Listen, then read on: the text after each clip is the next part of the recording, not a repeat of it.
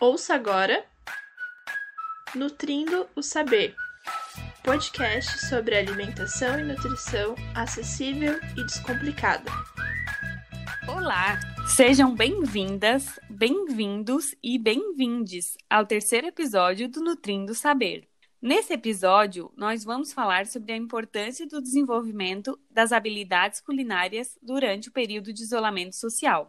Eu sou a Érica. Eu sou o Jonathan. Hoje, com muito prazer, temos a nossa primeira convidada para enriquecer esse episódio. Seja muito bem-vinda, Mari. E, por favor, se apresente para quem está nos ouvindo e conte um pouquinho da sua formação. Oi, gente, tudo certo? Eu sou a Mari, Mariana Silva. Eu tenho formação em gastronomia, fiz também um técnico em panificação e confeitaria, e é aí que eu me encantei com, com a nova profissão. E eu tenho uma formação anterior também como designer gráfico, né? E hoje eu consigo juntar tudo isso na minha atuação como personal chef. Então, a minha ideia hoje é trazer toda essa experiência profissional, tanto em produção quanto acadêmica, para contribuir para as pessoas que estão em casa, né? E para elas conseguirem aplicar isso nas suas rotinas, focada sempre em alimentação saudável. Então, essa resumidamente aí o que eu estou fazendo nessa quarentena, um pouco mais de intensidade. Seja muito bem-vinda, Mari. É um prazer te receber aqui e a gente tem certeza que a tua formação, toda a tua trajetória vai ter bastante a contribuir com a temática que a gente está querendo trazer. A gente sabe que devido ao isolamento social causado pela pandemia de Covid-19, as pessoas estão tendo que ficar mais tempo em casa, principalmente quem consegue fazer home office. E com isso, consequentemente, tendo que cozinhar suas próprias refeições. Então, no episódio de hoje, nós vamos conversar sobre a importância que o ato de preparar as próprias refeições possui e como que nós podemos começar a aprender ou melhorar os nossos conhecimentos culinários. Então, pessoal, é, estudiosos do assunto trazem que, de um modo geral, nós sabemos cozinhar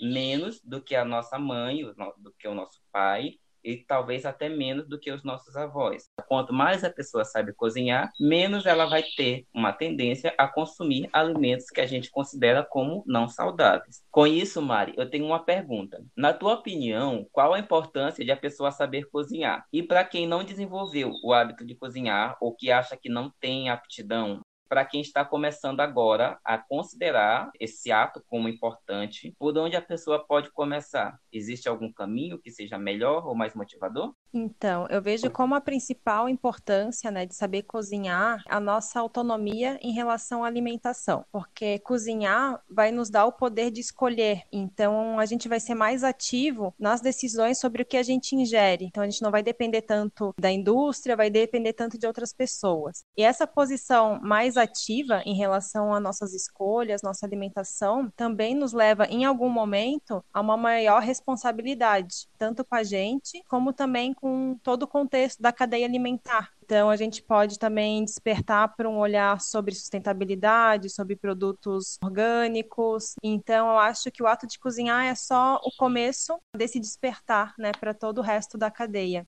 simples fato de cozinhar vai nos tornar muito mais conscientes dos impactos das nossas escolhas alimentares e, por consequência, as demais. E para quem está começando, né, e acha que às vezes precisa ter dom, precisa ter aptidão, eu sempre sugiro que a gente comece pelo simples, né, que o simples é sempre mais seguro. Então, acho que todo mundo deveria ter as suas receitas básicas garantidas saber fazer um arroz, saber fazer um feijão, as carnes, se a pessoa consome, legumes, porque isso vai garantir o nosso tradicional PF brasileiro bem feito na mesa todo dia. E, e aos poucos, né, com esse básico já dominado, com mais segurança, a gente consegue ir incrementando, aumentando a quantidade de ingredientes em cada receita. Porque quando a gente começa com muita coisa, a gente não entende o processo né, da cozinha, a gente não entende por que deu certo, não entende por que deu errado. Então, acho que começar com menos é, é mais seguro para a gente realmente entender o que está fazendo. E a motivação motivação, eu vejo que a gente pode também trazer das nossas memórias afetivas, né? Se a gente não sabe por onde começar, a gente lembra de alguma coisa que uhum. comia na infância ou alguma coisa que comia na casa dos pais e agora não pode ir. Então, isso também é uma motivação para a gente fazer isso em casa, né? Você falou uma coisa que eu achei bem interessante, Maria, a questão do PF brasileiro, né? Como, por exemplo, o feijão com arroz, é um hábito extremamente saudável que se tem perdido ao longo dos anos.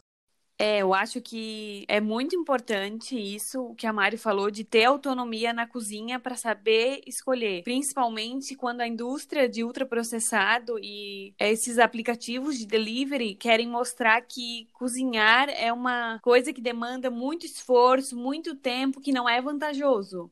Então, dar esse início, mesmo que seja nas coisas mais simples da cozinha, é muito bom para começar a resgatar essa autonomia. E junta isso com os momentos que a pessoa agora não está podendo compartilhar ao sair na rua para encontrar os amigos ou até mesmo os familiares, as pessoas podem ter esse momento de conexão dentro da cozinha. Mas, por outro lado, algumas pessoas dizem que a alimentação de casa ela pode se tornar monótona monótona ou que a pessoa enjoa da comida. Eu questiono vocês, como podemos driblar isso e quais dicas que podemos dar para as pessoas aflorarem a criatividade na cozinha? Acho que a gente pode partir é, dos motivos dessa monotonia alimentar, né? Que acredito que sejam vários, e a partir dos motivos a gente acha algumas soluções. Eu percebo muito que as pessoas têm resistência ao novo, e se elas resistem a experimentar coisas diferentes, elas vão acabar caindo na monotonia, né? Querendo ou não. Se elas se abrem, né, para experimentar alguma coisa nova, eu sempre sugiro para os alunos alunos,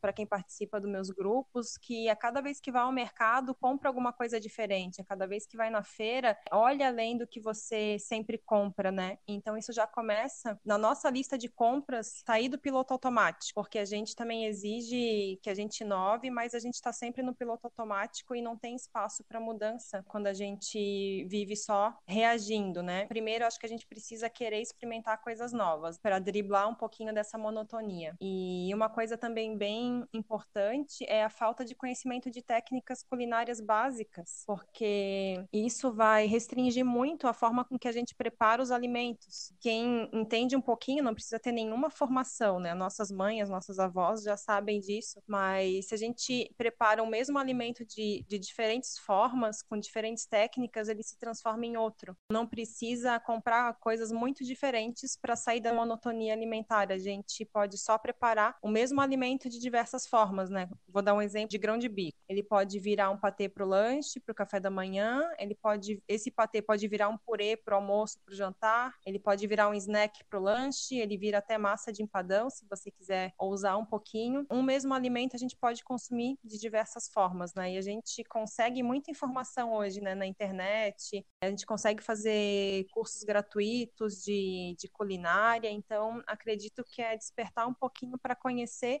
diferentes formas de cozinhar. Outro ponto que eu acho importante na monotonia, né, que leva a isso, é o medo de errar e de ficar ruim. Então, as pessoas nem ousam fazer uma coisa diferente porque acham que não conseguem, que não têm capacidade para isso e acabam já, tipo, se bloqueando, né? Então, eu acho que é perder um pouquinho desse medo de errar e, entender também que o erro faz parte do processo da cozinha, né? Então, acho que não tem ninguém aqui que foi para a cozinha e sempre deu certo. Alguma coisa vai dar errado e a gente aprende com isso. A gente não pode se bloquear por causa disso. E eu acho que a última dica para sair um pouco dessa monotonia é a gente usar um pouco mais de tempero, porque eu vejo muito também que as pessoas ficam só no básico, não só nos ingredientes mas a forma com que elas temperam os seus pratos. No Brasil é muito comum, né? A cebola, o alho, a salsinha, o coentro em alguns lugares e a cebolinha e é isso. Então a gente tem uma gama é, gigante de especiarias que hoje está super acessível, mais ervas frescas também. Mudando um pouco os temperos, a gente consegue já dar uma cara nova para o que a gente já tem em casa, sem pensar que precisa comprar coisas muito diferentes e coisas caras para sair dessa monotonia.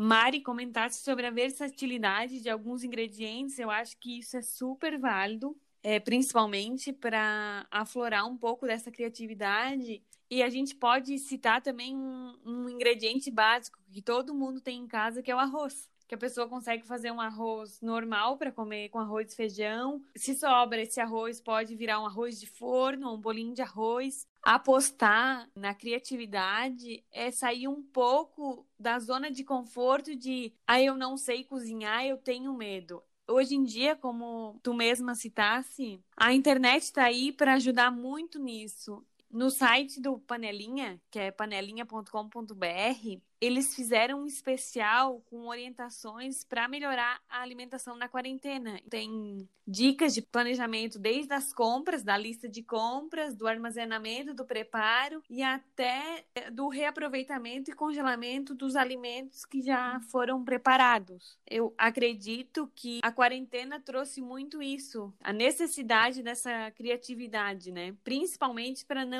desperdiçar os alimentos. Pessoal, tem uma outra dica que a gente vai deixar aqui, que são dois e-books que a gente queria compartilhar. É, o primeiro se chama Gastronomia Divertida, Receitas para fazer com crianças na quarentena. E o segundo se chama Aventuras na Cozinha, Descobrindo Sabores. A gente considera esses dois materiais como confiáveis e de qualidade. Podem ficar tranquilos que a gente vai disponibilizar o link para vocês baixarem os dois nas nossas redes sociais. Mari, por último, eu queria te perguntar o seguinte: nesse tempo de pandemia, nesse tempo de quarentena, de isolamento social, quais as reflexões que nós podemos fazer sobre esse período, principalmente em relação à alimentação? Então, esse período não está sendo fácil para ninguém, mas a gente realmente pode fazer algumas reflexões, principalmente sobre alimentação, porque a gente se viu de cara, né, com ela como a gente nunca se viu antes e tendo que ser responsáveis por mais etapas, talvez, da nossa alimentação. A gente não está podendo terceirizar tanto. Então, é uma oportunidade de olhar o pouco para dentro, né? A gente consegue também é, reviver algumas memórias afetivas através de alguns preparos, e isso está, de certa forma, nos conectando com as pessoas que estão longe, que a gente não está conseguindo ter tanto contato, até com memórias de que a gente gostava de se encontrar com os amigos, fazer happy hour, isso também a gente não consegue, e a gente está tendo que reviver tudo isso dentro da nossa casa de uma outra forma. A gente também está descobrindo que a gente pode cozinhar e comer muito bem com muito menos. A gente não precisa estar tá indo sempre no mercado procurando algum ingrediente que talvez nem precise. A gente está procurando formas de aproveitar integralmente os alimentos para não desperdiçar. Eu acredito que essa restrição está nos fazendo inovar, né? Eu acho que não tem nada mais motivador para a gente inovar do que um pouco de restrição. Aí a gente olha com olhos diferentes o mesmo. E essa situação nos mostrou que quanto mais autonomia né, a gente tem na cozinha, né, voltando lá para o começo que eu falei da importância de cozinhar, que a gente viu que quem tem mais autonomia, quem construiu mais essa autonomia na cozinha durante esse período, está tendo uma adaptação muito mais fácil, está mantendo uma alimentação equilibrada, uma forma até mais econômica do que a gente tinha antes, porque muitas coisas a gente buscava fora, comprava pronto, comprava do mercado, em restaurante, e quanto mais saudável a gente quer, às vezes essas escolhas prontas elas não são baratas. Eu vejo muito como ir para a cozinha, né, como uma forma da gente ter uma alimentação saudável da forma mais barata possível. Então espero que a gente realmente leve um pouco disso depois, né, quando esse isolamento a quarentena terminarem, enfim, mas a gente leve essa consciência, né, essa responsabilidade sobre as nossas escolhas e que a gente continue cozinhando cada vez mais, que a gente vai se alimentar melhor, nossa saúde vai agradecer e com certeza o nosso bolso também.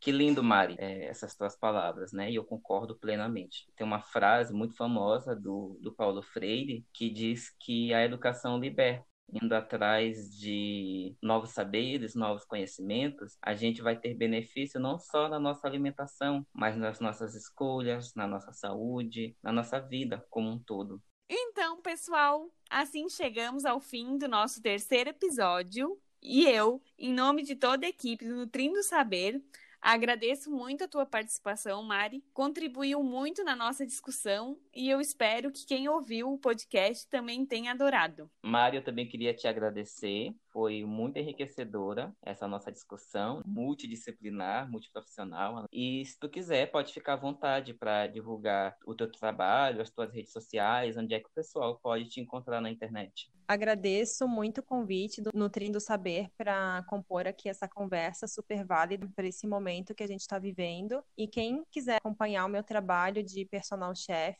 tem o meu Instagram, que nele eu divulgo todo dia dicas bem práticas na cozinha e, e focando muito também nessa autonomia de escolhas. Perfil no Instagram é marianasilva.gastronomia. A gente se vê por lá e obrigada pelo convite. Por hoje é só, pessoal. Não se esqueça de compartilhar este conteúdo com seus familiares e amigos. Não esqueça de nos seguir nas nossas redes sociais, arroba Nutrindo Saber Podcast. Esperamos vocês no próximo episódio.